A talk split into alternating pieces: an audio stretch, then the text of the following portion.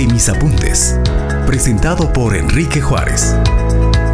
En este podcast usted escuchará sobre historia, anécdotas y otros temas interesantes que seguramente le serán de utilidad y enriquecerán su conocimiento. Escríbanos vía Twitter a arroba Juárez. Sus preguntas, comentarios y sugerencias para nuevos episodios serán bienvenidos.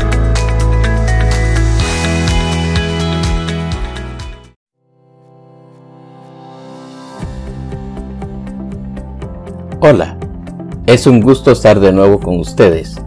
El presente episodio del podcast se titula El edificio actual del IM. Oficialmente de 1872 en adelante, el instituto desarrolló sus actividades en las antiguas instalaciones de la Compañía de Jesús. Aunque tuvo algunos contratiempos en diferentes épocas, debido a falta de fondos y a situaciones políticas como la Revolución de 1897, a pesar de todo, siguió adelante.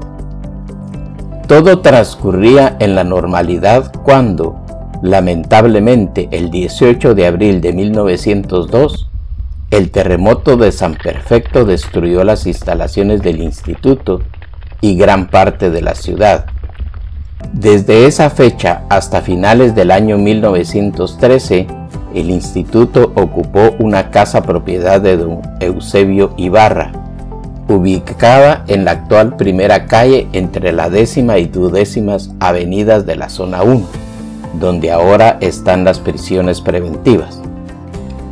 Gracias a diligencias presididas por el director del establecimiento, el pedagogo don Carlos A. Velázquez a finales de enero de 1907, los planos de construcción fueron sometidos por la Comisión de Obras Públicas de Quetzaltenango a la consideración del presidente Manuel Estrada Cabrera, quien aprobó los mismos y ordenó la construcción de un nuevo edificio mucho más amplio.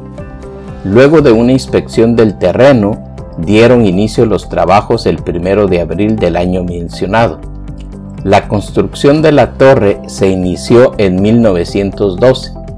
Finalmente, el conjunto se inauguró en el mes de enero de 1914.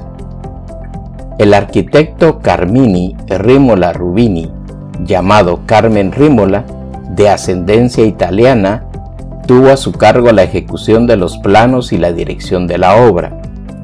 Colaboraron en la ardua tarea de construcción el también arquitecto Mariano Guerra y el maestro de obras don Agatón Bojo. Esta fue una obra del pueblo y de las autoridades de la ciudad de Quetzaltenango, encomiable labor realizada bajo la tutela de la municipalidad y la Comisión de Obras Públicas. Para la construcción del edificio del instituto, iniciada en 1907, se siguió el orden arquitectónico que imperaba en ese tiempo en la ciudad de Quetzaltenango, arquitectura clásica y neoclásica. Se construyeron las columnas con orden corintio, los ventanales con arcos y triángulos de medio punto, las aulas, como el edificio en sí, se construyeron de acuerdo con los criterios pedagógicos europeos de ese tiempo. Estas se construyeron para un mínimo de 30 y un máximo de 40 alumnos, con dimensiones apropiadas en cuanto a ancho y largo y de forma rectangular, con relaciones apropiadas entre área del, del aula, altura del aula y número de alumnos, con una altura y dimensiones apropiadas para una buena acústica, ventilación y además hasta anticipándose a tareas como la limpieza diaria. Se tomaron en consideración para la elaboración de los planos aspectos básicos como la iluminación, la humedad, el clima. Todo lo anterior se tuvo en cuenta en los inicios del siglo XX. Lamentablemente no se encuentran copias de los planos originales en esa época el establecimiento contó con un edificio de vanguardia con todas las facilidades necesarias para impartir una buena educación. Una vez más, y debido a movimientos sísmicos, en el año 1917 el edificio vuelve a sufrir daños y es objeto de las reformas necesarias. Los dormitorios para los internos en el segundo patio se construyeron e inauguraron aproximadamente en el año de 1923.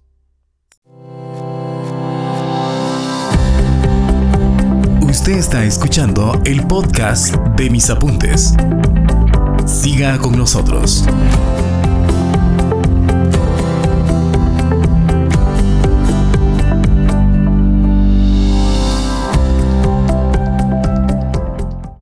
En 1924, al pie de la Torre de Limbo, todavía existían los llamados calabozos de los directores, construidos por algunos de ellos en otra época con el propósito de disciplinar a los alumnos. Fueron clausurados por el director don Ramón Gramajo por creer que no eran necesarios los castigos inquisitoriales. Durante la administración del general Jorge Ubico, se llevó a cabo una importante restauración y remodelación. Se cambiaron los techos que eran de teja se pavimentaron los patios y corredores y se construyó una piscina en el segundo patio. Las obras fueron realizadas del 9 de julio de 1942 al 29 de mayo de 1943. La inauguración oficial se efectuó el 30 de junio de 1943 en el aniversario de la Revolución Liberal de 1871 Estuvieron a cargo de la reconstrucción el arquitecto inglés Mr. Morgan, se desconoce el nombre completo, quien tuvo como asistente a don Alberto Calderón. Terminaron los trabajos don Felipe Dardón y un señor de apellido Orochón. También se desconoce el nombre completo. El 29 de junio de 1943, se inauguró en el Salón de Actos la galería de fotografías de exdirectores del plantel. Al doctor Gonzalo Delgadillo Zamora, quien fuera intendente municipal de Quetzaltenango durante la época de la reconstrucción anterior, se le debe la pavimentación de las calles que circundan el instituto, así como la restauración del jardín aledaño, hoy Parque 10 de Mayo.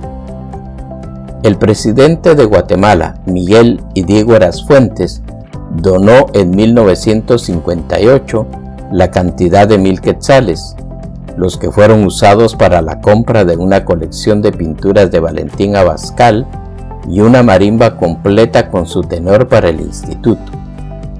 Los dormitorios del internado sirvieron para ese propósito hasta el año de 1961, cuando desapareció el internado. A partir de esa fecha los estudiantes que llegaron a estudiar al instituto provenientes de otros departamentos y municipios lejanos se instalaron en casas de pensionistas, muchas de ellas cerca del establecimiento. Los antiguos dormitorios se utilizaron para establecer ahí las escuelas primarias de aplicación.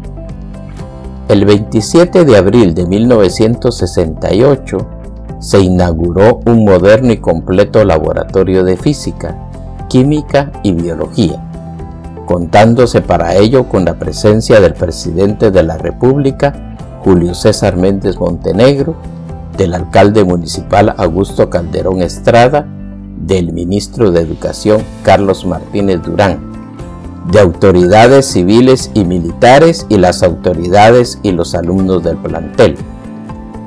En el año de 1971 se remodeló el patio o claustro norte y el lugar donde estuvo la vivienda para el director del establecimiento, y es en ese entonces que quedó lugar para construir dos escuelas de aplicación, las actuales Francisco Muñoz y Manuel Enecón López.